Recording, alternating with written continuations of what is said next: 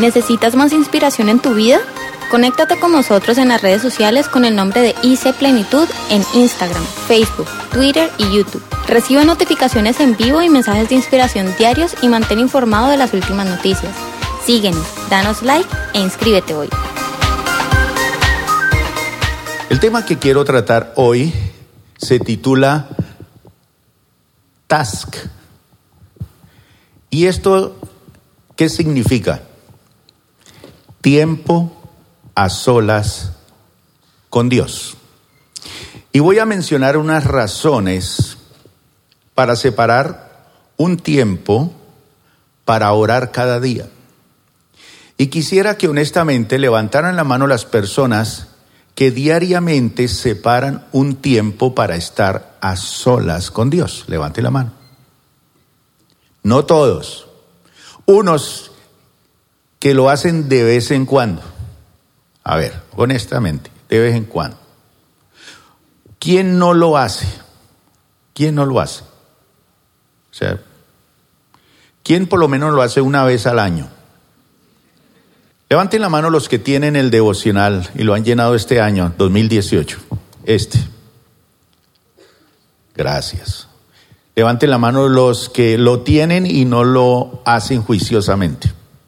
Honestidad, tranquilo que no le voy a decir nada ni lo voy a regañar, ni lo voy a insultar, no.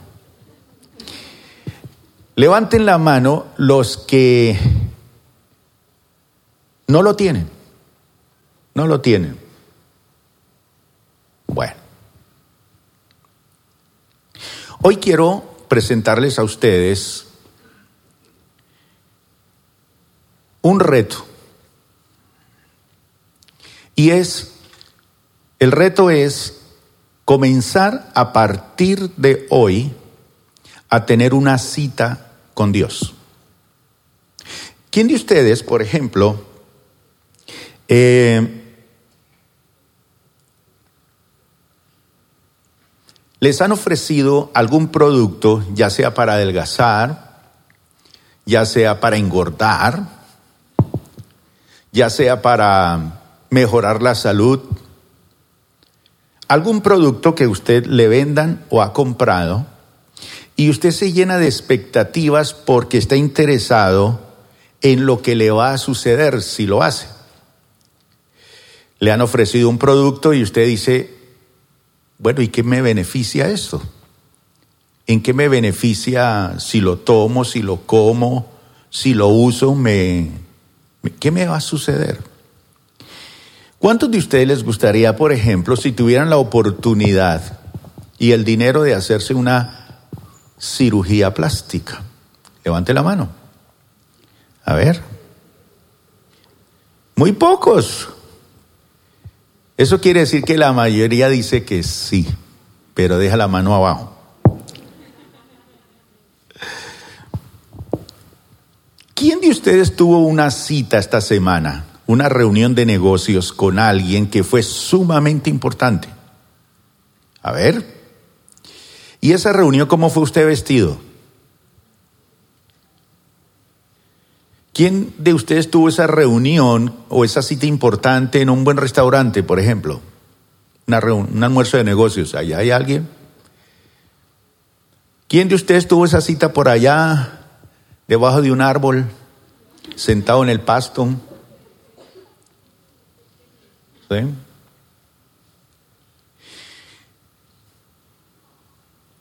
Cuando uno le pide esto a una persona de la iglesia,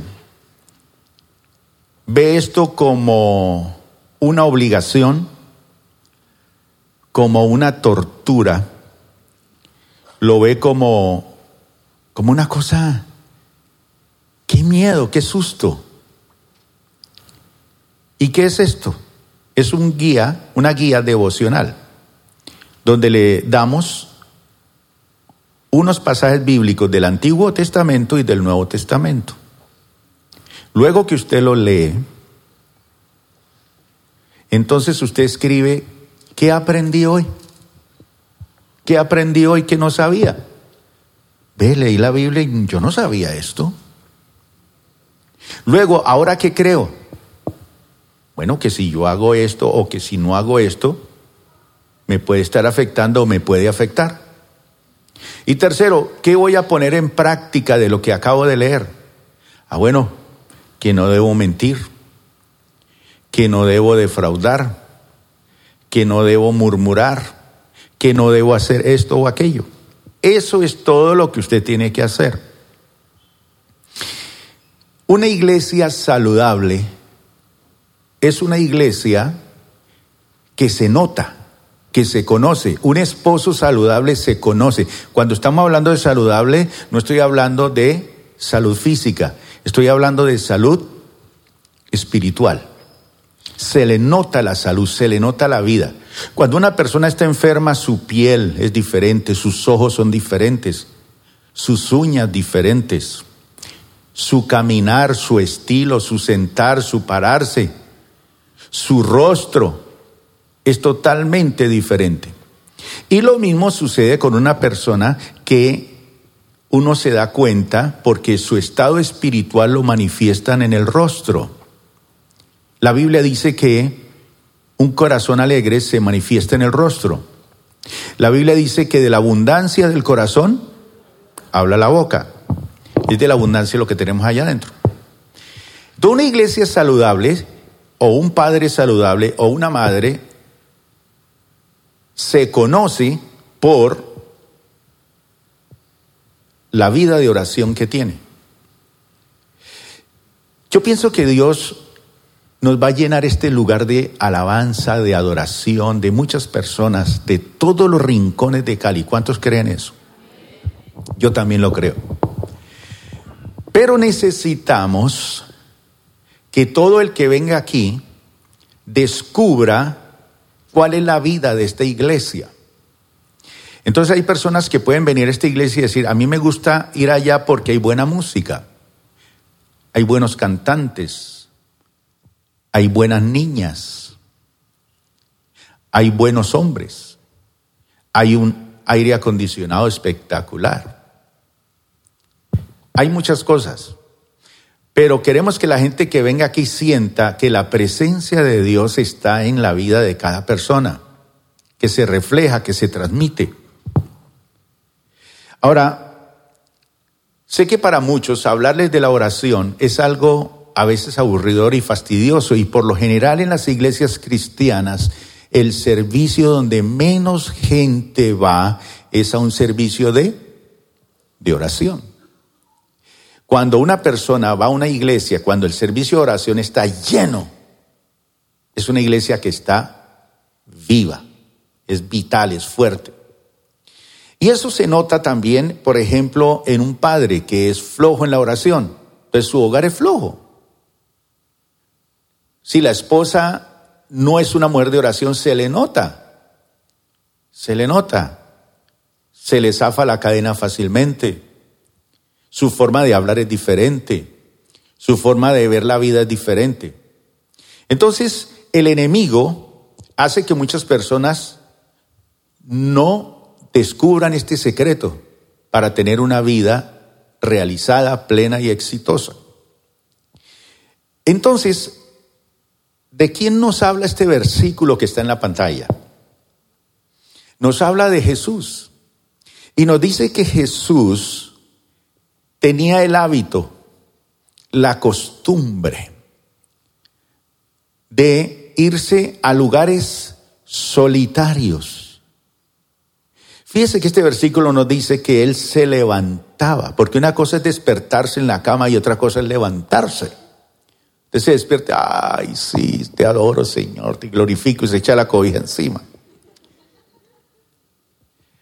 No hay que levantarse, echarse agua en la cara. Levantó. ¿Qué más hizo?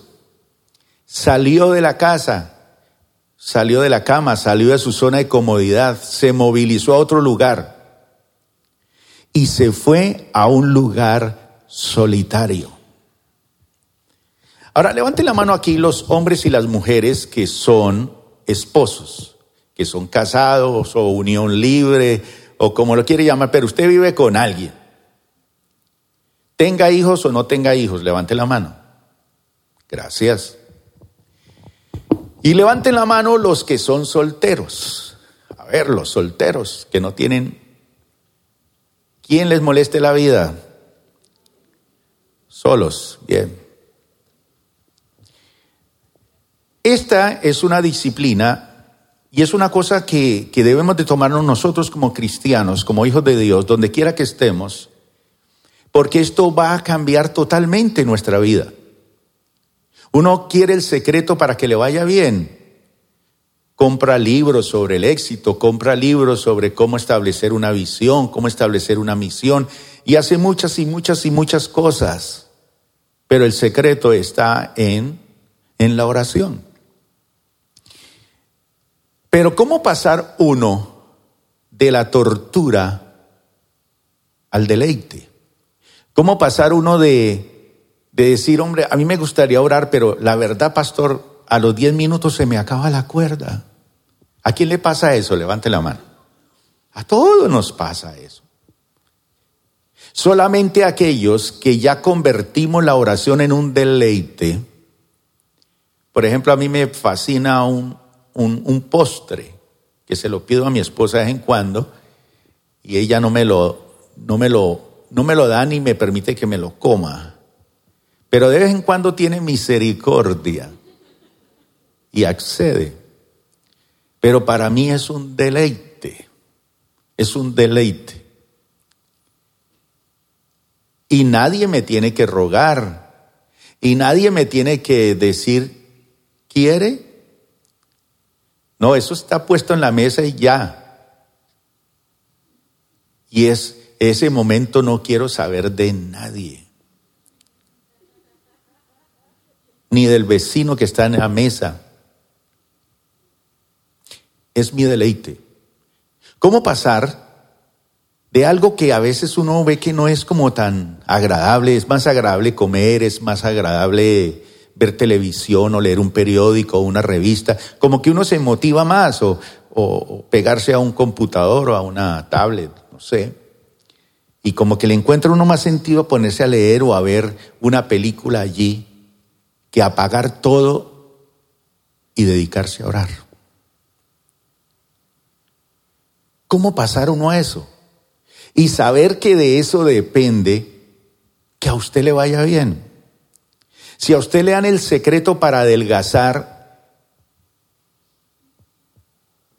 en tres días, bajar 20 kilos, ¿lo haría? ¿O no lo haría? Claro que sí, pero eso no es posible.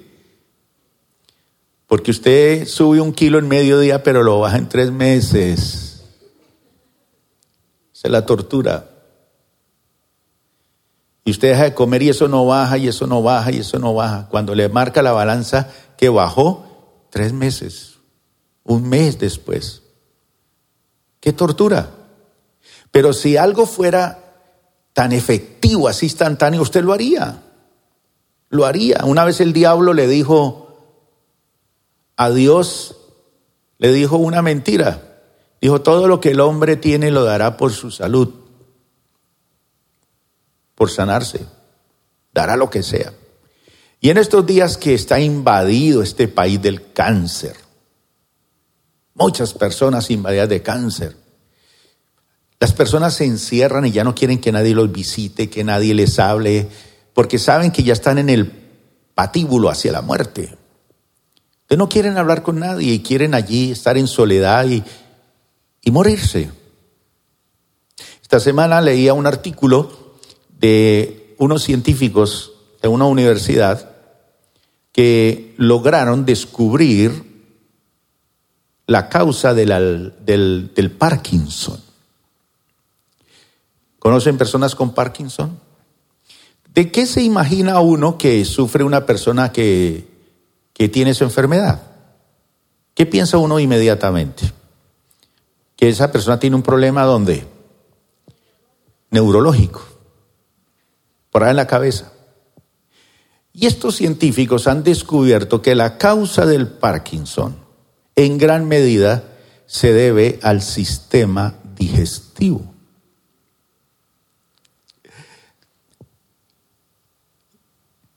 Y la palabra del Señor nos dice a través de muchos textos de la Biblia que la vida está en la boca, en lo que come. Entonces, lo que come usted afecta. Y por eso, muchas veces los científicos o los médicos han dicho, bueno, ¿y la vesícula para qué, doctora? ¿Cierto? ¿Para qué esa cosa? Quítenla.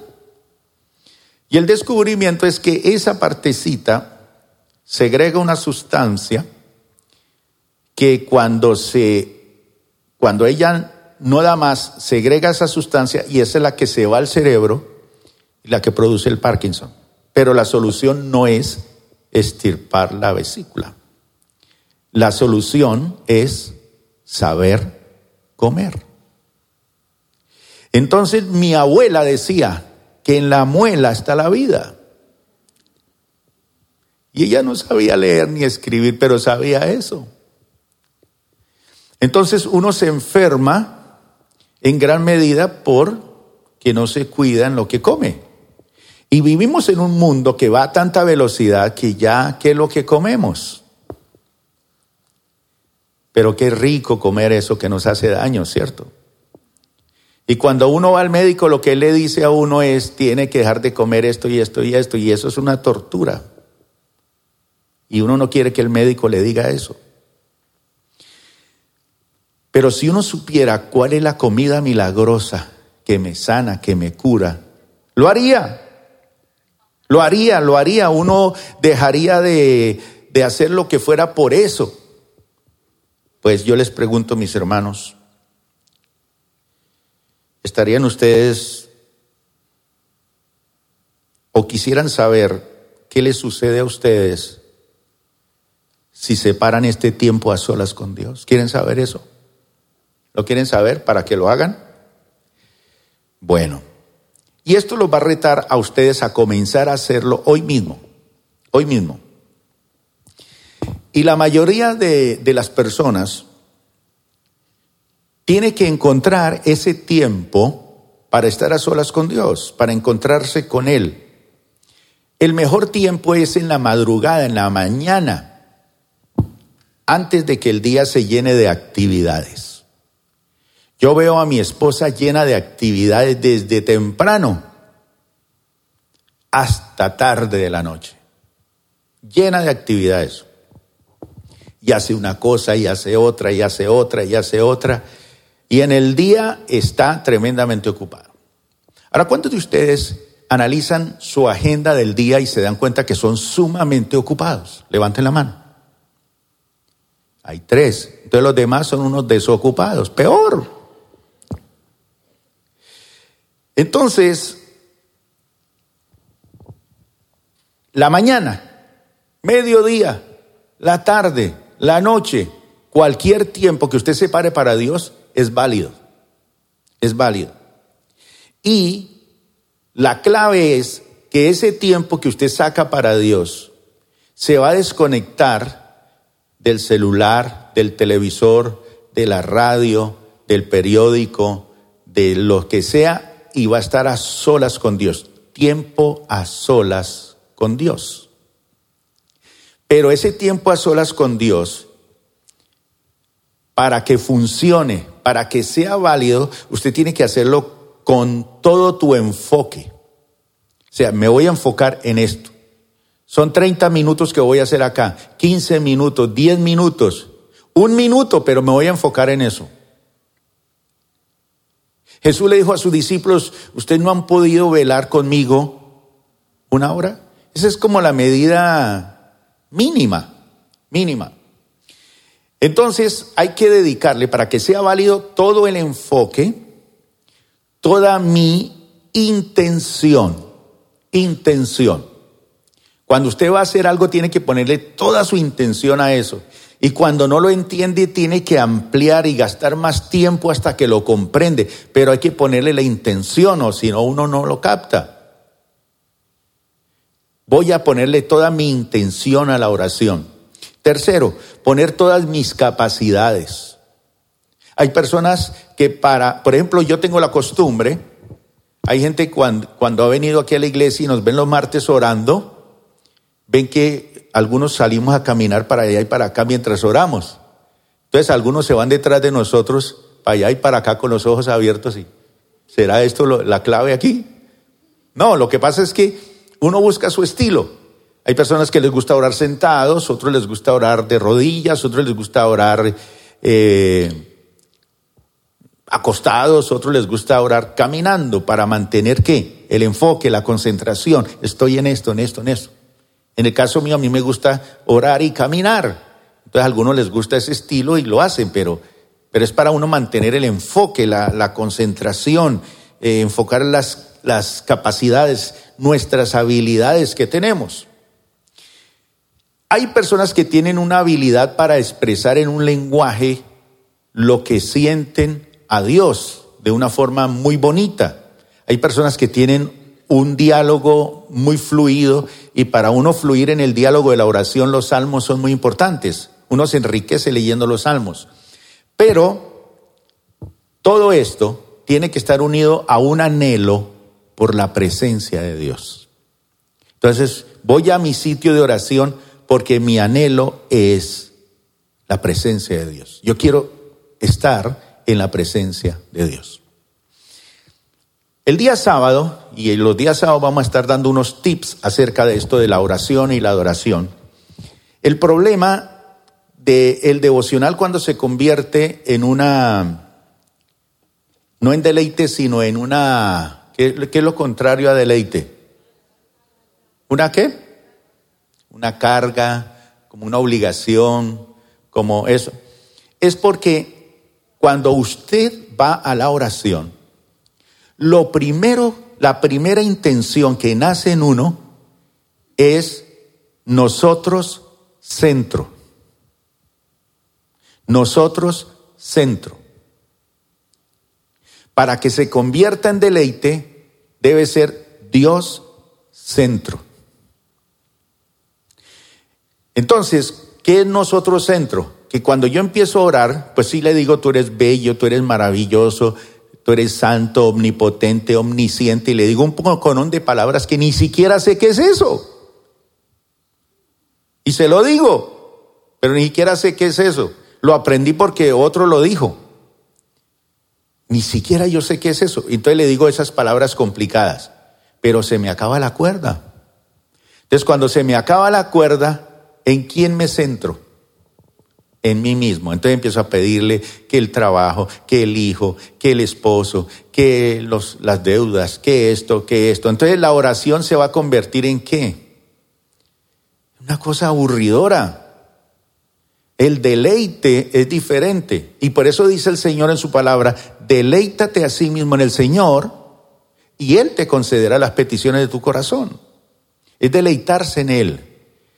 Es utilizar un lenguaje lleno de muchas palabras hacia Él, hacia Él.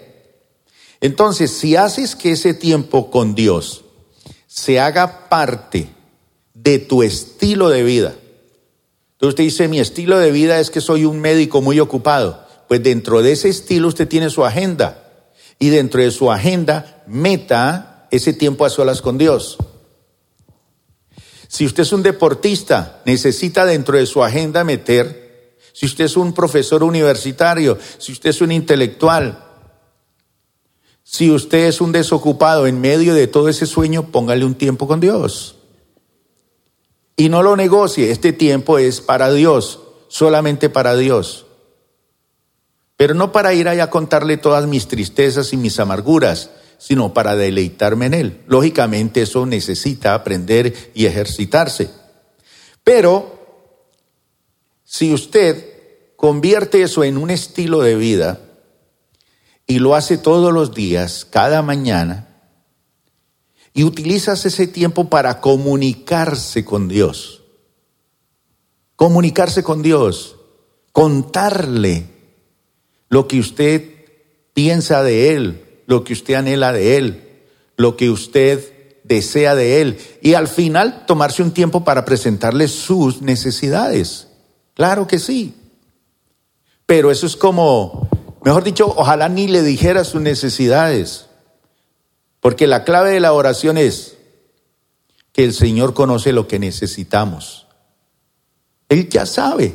pero él necesita es encontrar personas que están sedientos por su presencia, anhelantes de él. Y dice que él nos dará todo por añadidura. Pero como nosotros nos estamos centrando en nosotros mismos y no en Dios, se convierte esto en un momento muy difícil.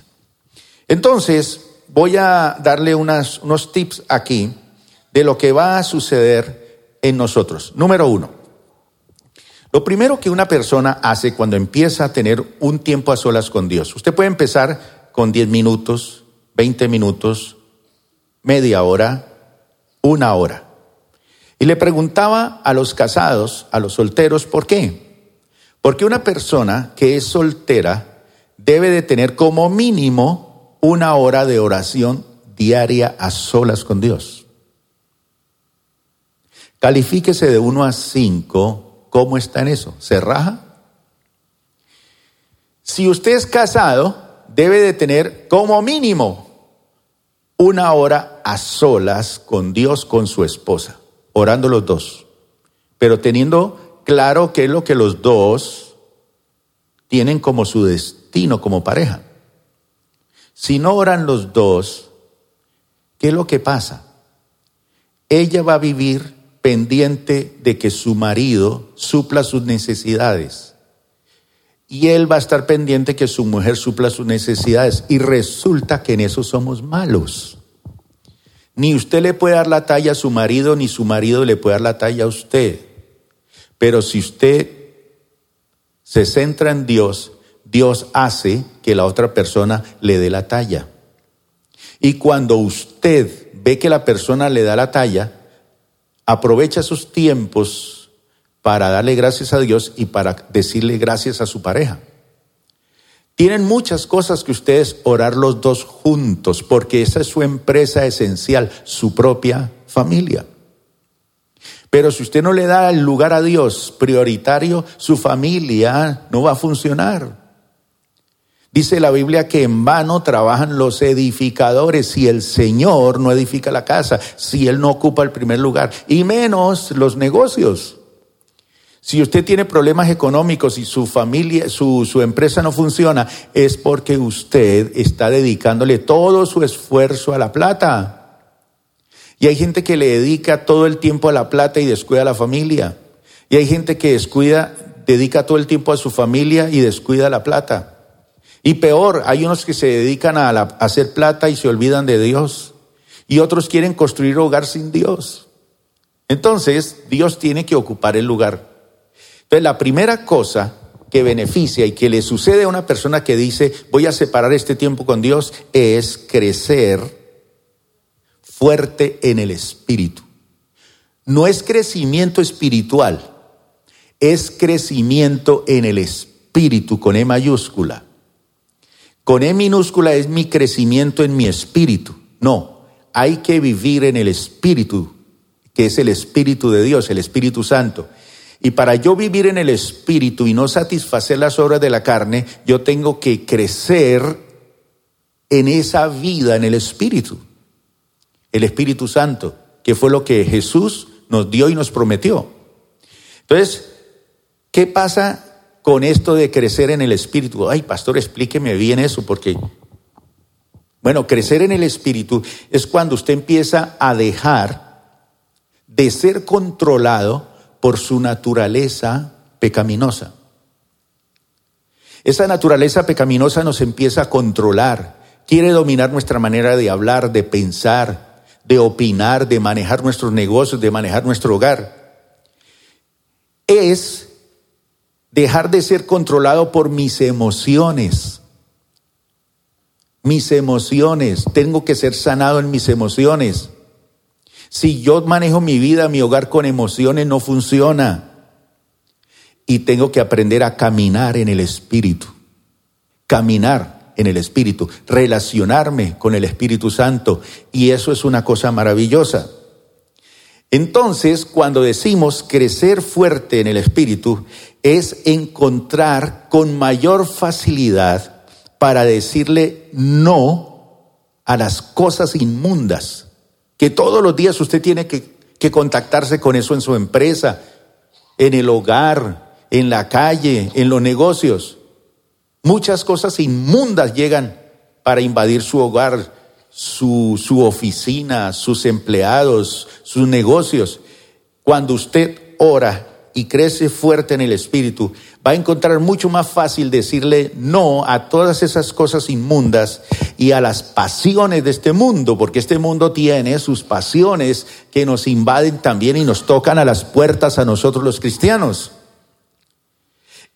Y también vamos a encontrar mucho más fácil decirle sí a la voluntad de Dios. Entonces, cuando una persona no crece en el Espíritu, es una persona que con facilidad le dice sí a las cosas del mundo, a las pasiones del mundo, a las cosas inmundas. Le fascinan los chistes verdes, le fascinan las películas sucias, le fascinan las conversaciones sucias. No tiene la capacidad de decirle no a las cosas inmundas, al mundo. Pero la persona que crece en el Espíritu aprende a decirle sí a la voluntad de Dios. Entonces se empieza a comprender cuando Dios le empieza a mostrar su voluntad. Y hay personas que dicen, ¿yo dónde encuentro la voluntad de Dios? ¿Dónde la puedo encontrar? ¿Dónde la consigo? Bueno, ¿dónde la encontramos? En la Biblia, en la Biblia, ahí está, es la palabra de Dios. ¿Qué es crecer en el Espíritu? Es encontrar nuestra verdadera identidad en Cristo, pero nos facilita vivir nuestra identidad en Cristo. ¿Eso qué quiere decir? Voy a estar en la feria de Cali, pero como mi identidad como cristiano. Voy a estar en la reunión de la empresa. Vamos a ir al paseo de la finca de la empresa, donde usted sabe qué suceden en esas fincas. Pero usted va a mantener su identidad cristiana allí. Claro que sí. Y va a aprender a morir a tu antigua forma de vida. Es que esa antigua forma de vida siempre le está presionando a uno todos los días, todos los días. Recuerde cómo usted hacía para hacer buenos negocios. Mienta, engañe, ofrezca esto, haga esto. Entonces, el secreto de la oración es que usted va a aprender a crecer en el Espíritu, saber decir no, saber decir sí a la voluntad de Dios. Yo conozco personas que llevan 20 años en el Evangelio y después de 20 años le dicen sí a Dios. Cosa difícil. ¿Por qué? Porque nunca descubrieron el deleite de la oración. Cuando uno empieza a deleitarse en la oración, empieza a encontrar gente que le dice sí a Dios, que se aparta de las cosas inmundas y que es una persona que eh, se le facilita vivir en su identidad con Cristo y morir a su antigua forma de vida. Es decir, la oración nos lleva a vivir una vida pura, limpia. ¿Cuántos quieren eso? Ahora, ¿cuántos de aquí son controlados por su naturaleza pecaminosa? Levante la mano. Todos. Esa naturaleza está ahí. Esa carnecita está ahí. Hacer lo malo está ahí. Pero ¿cómo, cómo dejo de, de, de dejar ese control? Viviendo en el Espíritu. Número dos. ¿Cuántos de ustedes les gusta tener un día productivo? Honestamente. Se levanta y usted dice, hoy quiero tener un día productivo. Cuatro levantan la mano. Los demás, pasa el tiempo ahí. No hace nada productivo. Mire lo que dice Mateo 6, 25 al 34. Por eso les digo, no se preocupen por su vida, qué comerán o beberán ni por su cuerpo. ¿Cómo se vestirán? ¿No tiene la vida más valor que la comida y el cuerpo más que la ropa? Fíjense en las aves del cielo, no siembran, ni cosechan, ni almacenan en graneros. Sin embargo, el Padre Celestial las alimenta. ¿No valen ustedes mucho más que ellas? ¿Quién de ustedes, por mucho que se preocupe, puede añadir una sola hora al curso de su vida? ¿Y por qué se preocupan por la ropa? Observen cómo crecen los lirios del campo. No trabajan, ni hilan. Sin embargo, les digo que ni siquiera Salomón, el rey Salomón, con todo el esplendor de su reinado, se vestía como una de esas flores. ¿A quién le gustan las flores? Casi a todos nos gustan las flores, ¿cierto? Se visten hermosas. Dice así la palabra, si así viste Dios a la hierba que hoy está en el campo y mañana es arrojada al horno, ¿no hará mucho más por ustedes gente de poca fe? Así que no se preocupen diciendo qué comeremos o qué beberemos o con qué nos vestiremos. Los paganos andan tras todas estas cosas, pero el Padre Celestial sabe que ustedes las necesitan. Más bien, un camino mejor. Busquen primeramente el reino de Dios y su justicia y todas estas cosas les serán? Añadidas. Por lo tanto, no se angustien por el mañana, el cual tendrá sus propios afanes. Cada día tiene ya sus problemas. ¿Decide usted enredarse en esos problemas? Entonces, cuando usted, usted, uno le pregunta a la gente, uno, ¿y usted por qué trabaja? Bueno, porque si no trabajo, ¿qué? ¿Qué dicen? No como. Entonces, se le dice, usted podría sacrificar de sus horas de trabajo algo para Dios. Pero si sacrifican horas de trabajo o de su vida para ir al gimnasio. O sacrifican horas de su tiempo para ver televisión, para leer el periódico, una revista, para una reunión social. Entonces, cuando uno sacrifica otras actividades para poder orar, te vas a dar cuenta que ese tiempo de oración no es un sacrificio. Ay, qué sacrificio irme a orar ahorita. No, no, no, no, no. No. Es fácil pasar del sacrificio al deleite con Dios. Y al buscar primeramente el reino de Dios, buscar de Él, buscar su presencia, todo lo que necesitas para una vida productiva y llena de significado será provisto.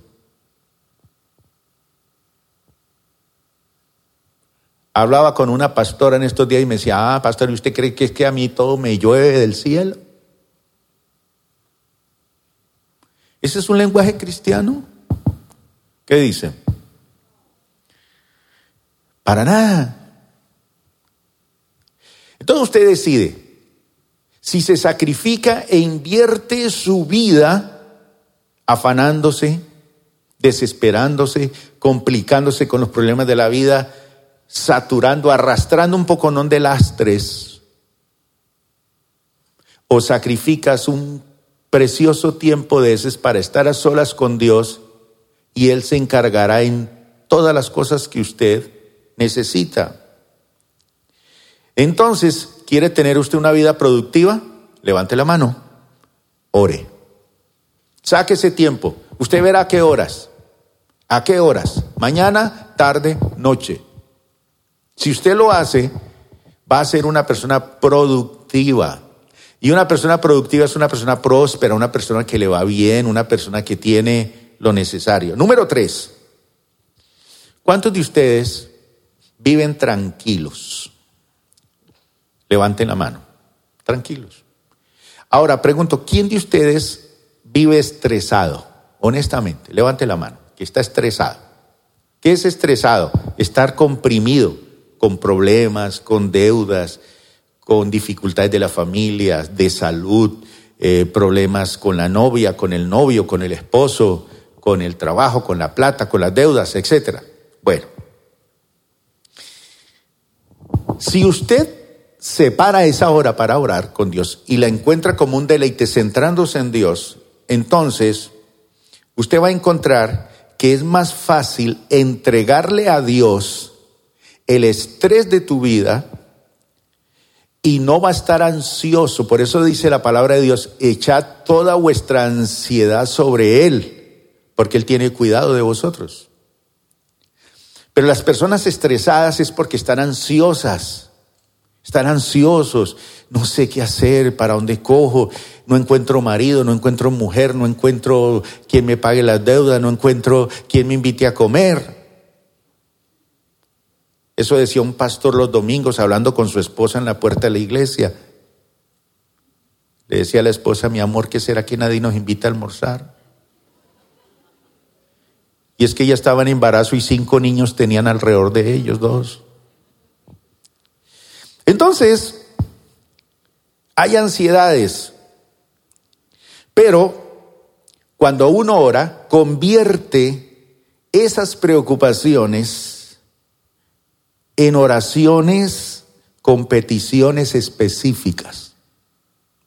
Nada saca usted con afanarse. Usted se deleita en el Señor, pero lleve las peticiones específicas. ¿Qué es lo que le pasa? Y pídale. Y seguro que el nivel de estrés, de presión, va a bajar, pero tremendamente. ¿Quieres vivir en paz? Tranquilo, sin estrés. Ore. No deje que el mundo influya sobre su economía. Este mundo está programado por mentes muy brillantes, entre comillas, del mundo, para tenerlo a usted ansioso, estresado, enfermo. Entonces usted no se deleita, no tiene paz, no tiene tranquilidad.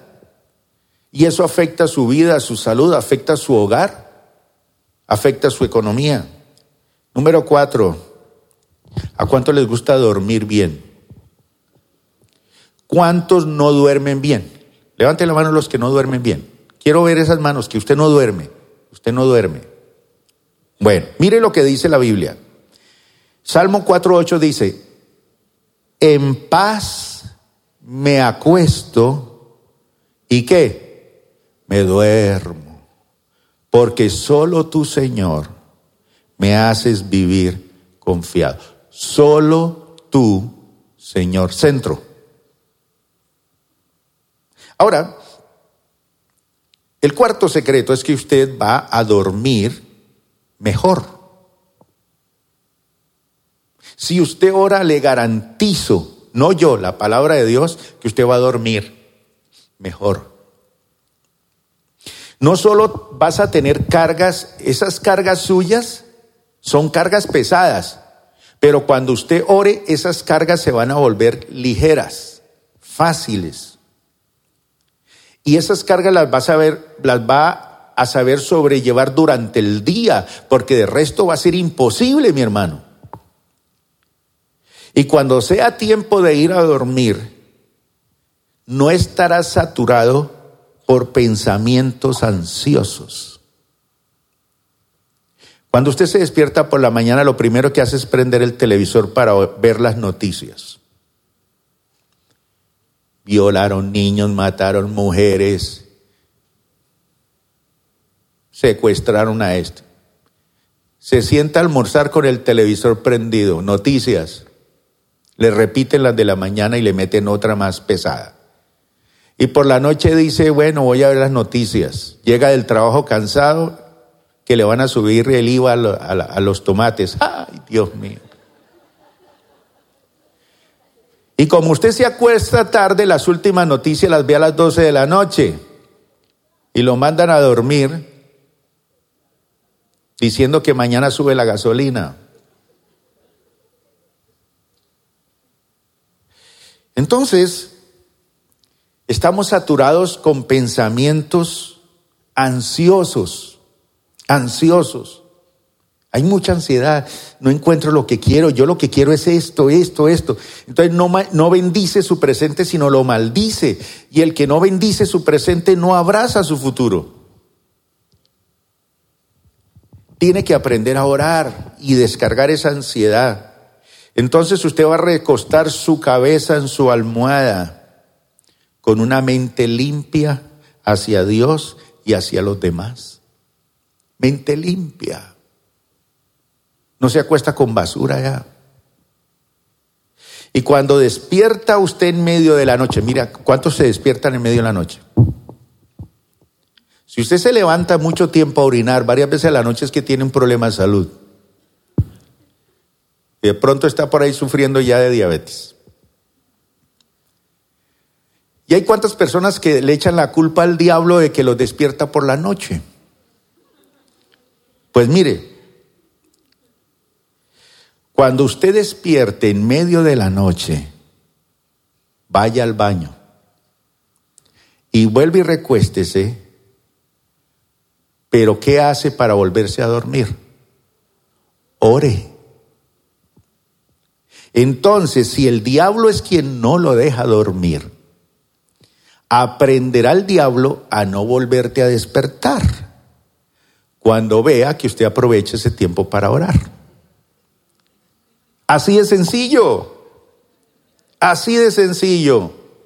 Entonces, si usted es de los que el diablo lo despierta, él no lo va a volver a despertar.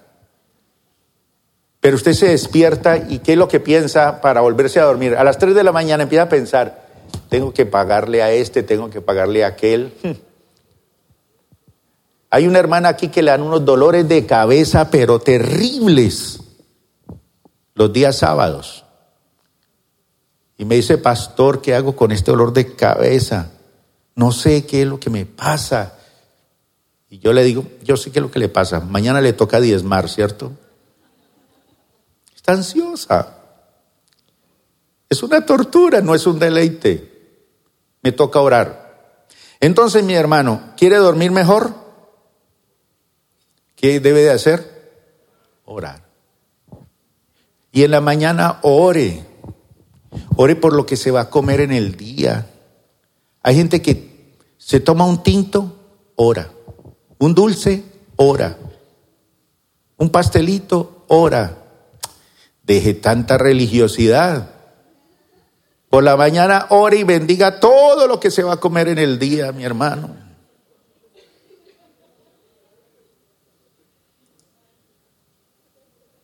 Bendiga su día, entréguele su día, entréguele todo. Número cinco. Muchos de nosotros tenemos relaciones interpersonales con otros que son realmente una tortura, incluyendo primero con quién, con la esposa o con el esposo. Y llegan unos momentos en la vida en que la mujer o el hombre no abren la boca sino para intoxicar el ambiente. Traen veneno mortal.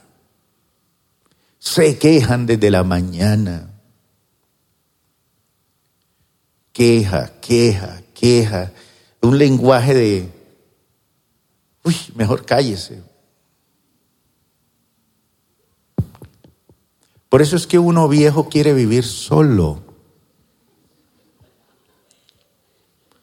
Porque entre más viejo se vuelve uno más intoxicante y envenena a su propia mujer y sus hijos. Mejor esos hijos que se van temprano de la casa. Pero hasta los 40 ahí con uno, intoxicándolo.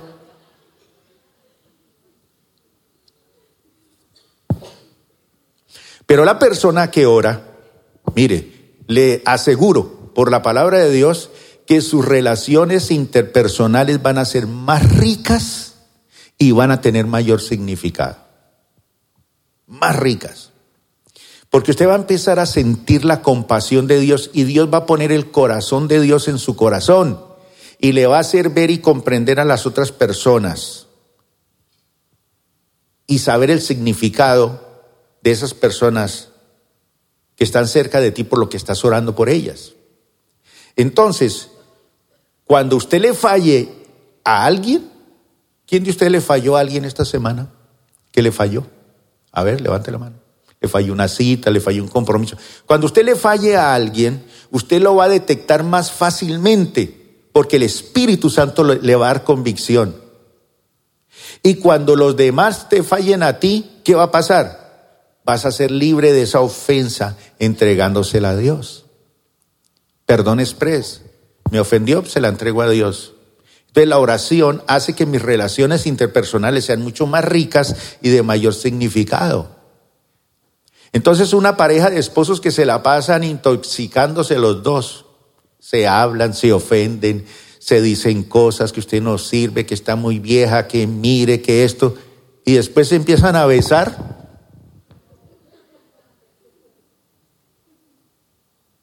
Dios mío, ese hogar está allí envenenado.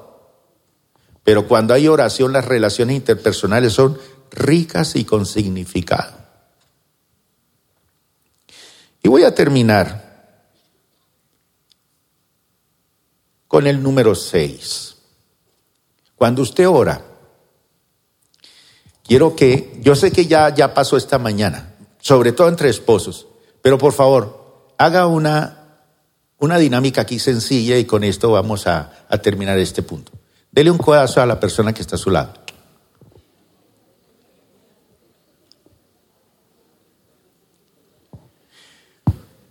Uno cuando es joven, cuando uno es joven, uno es muy imprudente. Cuando uno es joven es muy torpe. Es imprudente. Por eso es que las visiones Dios se las da a las personas jóvenes. Por lo impetuosos que son. Pero obviamente uno tiene que aprender a madurar en su carácter para que uno sea poseedor de lo que Dios le promete. Porque eso no es que Dios me lo prometió y, venga, no. Yo tengo que madurar en mi carácter para recibirlo. Entre más me demore en madurar, más me demoro en recibir lo que Dios tiene para mí. Y resulta que eh, cuando yo era joven, en mi ministerio, Yo cometía muchas imprudencias, entonces mi mujer me hacía muecas y me hacía señas y me hacía cosas y ya le entendí. Luego yo le dije a ella, mire, cuando esté en una reunión o en alguna cosa y notas que yo estoy metiendo la pata por debajo de la mesa, tóqueme. Y yo ya le entiendo que tengo que callar, que tengo que... Pues hermano, durante muchos años esas espinillas estuvieron negras, negras. Porque eso era cada rato, pum, pum, pum, cállese.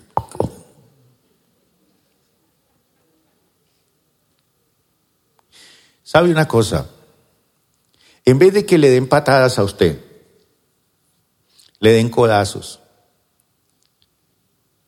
porque la está embarrando. Cuando usted ora,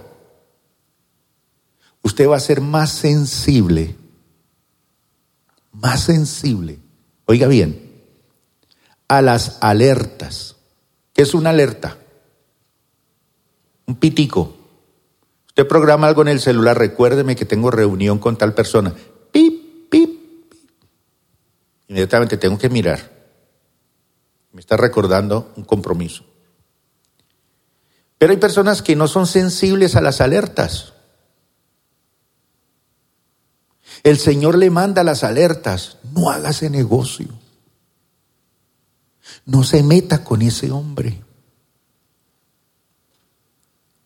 No se meta por allí. Como no hay sensibilidad, ¿qué pasa? ¿Ah? ¿Ah? ¿Ah? Que no se tome eso. ¿Qué?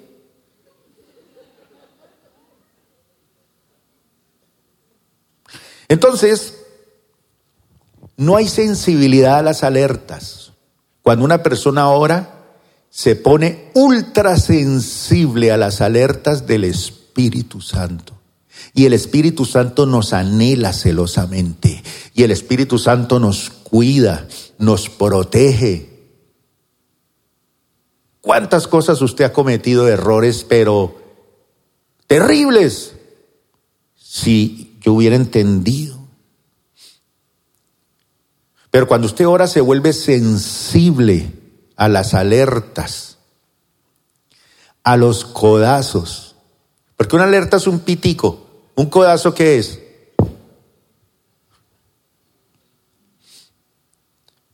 Hace unos, no sé, tal vez dos años, fuimos a, después del culto, a almorzar a un restaurante con mi esposa. Y estábamos sentados en la mesa allí con mis hijos. Y de un momento a otro, mi esposa se tiró encima de mí. Yo dije, Dios mío, esto nunca ha pasado.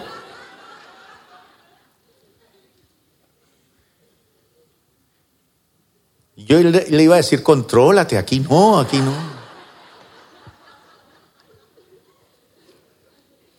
Pues se abalanzó encima de mí, me agarró del cuello y me tumbó en el restaurante. Y pues, ya pasé a otro nivel, dije, esta señora volvió loca. Yo estaba totalmente insensible a lo que estaba pasando. Resulta que ella estaba observando que detrás de mí, en la otra mesa, se habían sentado una familia y acababan de venir de sacar una plata del banco. Y entraron unos tipos con revólveres a robarle la plata y le apuntaban así para dispararle. Y, él hacía así, y era así, así, y la cabeza mía era la que estaba al frente del revólver. Ella me tumbó y yo quería pelear con ella y discutir qué le pasó. No entendía. Cuando ya me di cuenta de lo que pasaba, dije, vean, ese señor dispara y me mata a mí. El Espíritu Santo también nos da codazos así, o nos coge del cuello y nos tira. ¿Cuánto les gustaría ser tirados por el Espíritu Santo o ser codeados por el Espíritu Santo? O ser guiados por el Espíritu. Que el Espíritu Santo le diga, no hagas ese negocio. No lo hagas. Y esto es todos los días que lo necesitamos, hermano. Mañana cuando usted se levante necesita alertas, codazos, guianza del Espíritu. Pero para eso necesita sensibilidad, saber qué es lo que está a punto de pasar. Yo no lo sabía, mi esposa sí lo sabía. Yo no lo sé, pero el Espíritu Santo sí lo sabe.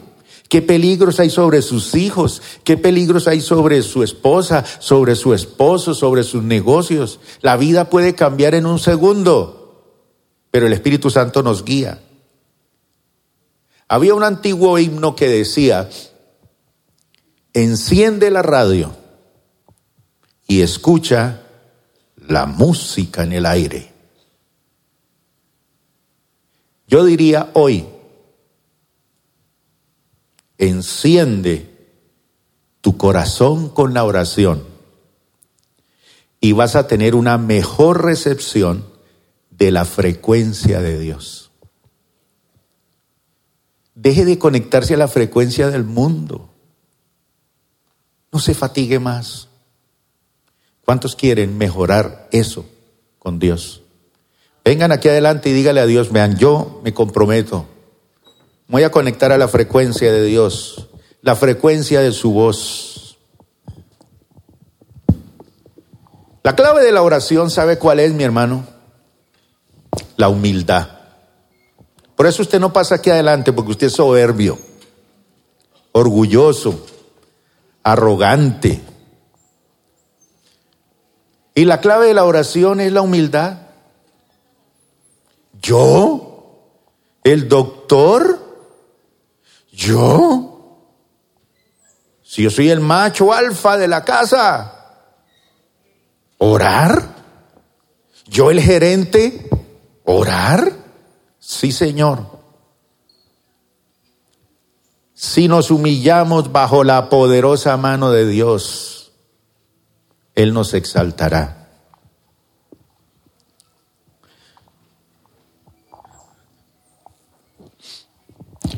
Mi hermano, créame que su vida va a cambiar, pero tremendamente. Y no va a cambiar porque usted va a cambiar de trabajo o porque usted va a hacer mejores inversiones o va a salir de las deudas. No. Su vida va a cambiar cuando usted separe ese tiempo con Dios. No quiere decir que usted deje la bicicleta o el gimnasio o el televisor, no. Sacrifica un tiempo para estar a solas con Dios. Vamos a orar. Gracias por acompañarnos el día de hoy. Nosotros creemos que Dios quiere hacer más cosas para ti y a través de ti, y nos encantaría saberlo. Si has sido impactado por este ministerio, compártelo a nuestro correo electrónico info.plenitud.org. Otra vez muchas gracias por acompañarnos y esperamos que este mensaje sea de bendición para ti.